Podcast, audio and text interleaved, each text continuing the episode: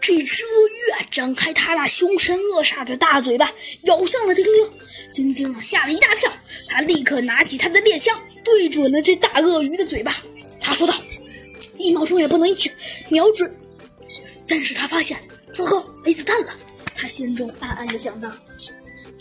可突然，丁丁好像想到了一个想法，说道：“哦，好吧，他既然这么喜欢张开大嘴，那干嘛不利用这一点呢？”原来啊，丁丁把他的枪搁在了这大鳄鱼的嘴里。好了，现在快去找米罗，米罗，米罗！啊，你在这儿啊，胆小鬼！我是胆小鬼，我我可是去搬救兵了。米罗有些不服气的说道：“哼，真是奇怪了，我的确把车子停在这儿了，见鬼，车子去哪儿了？哎，这的确有些蹊跷。可可，可可，它会藏在哪里呢？”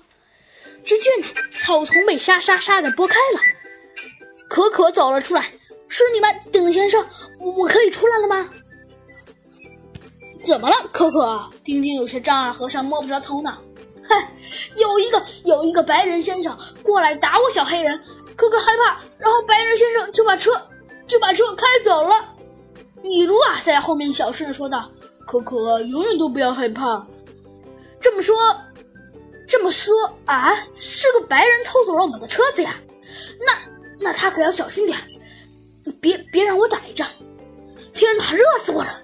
除非车子出了故障，不然我们永远也不可能能追上他呀！我我也很热呀，可可说道。看那边，我们的车，我们要小心的靠近它。你呢，可可？你在这里等着我们。咦，米如突然说道。如果我没记错的话，我好像想起来，这个人我好像在哪儿见过他。哎，对了，是那个秘密乘客。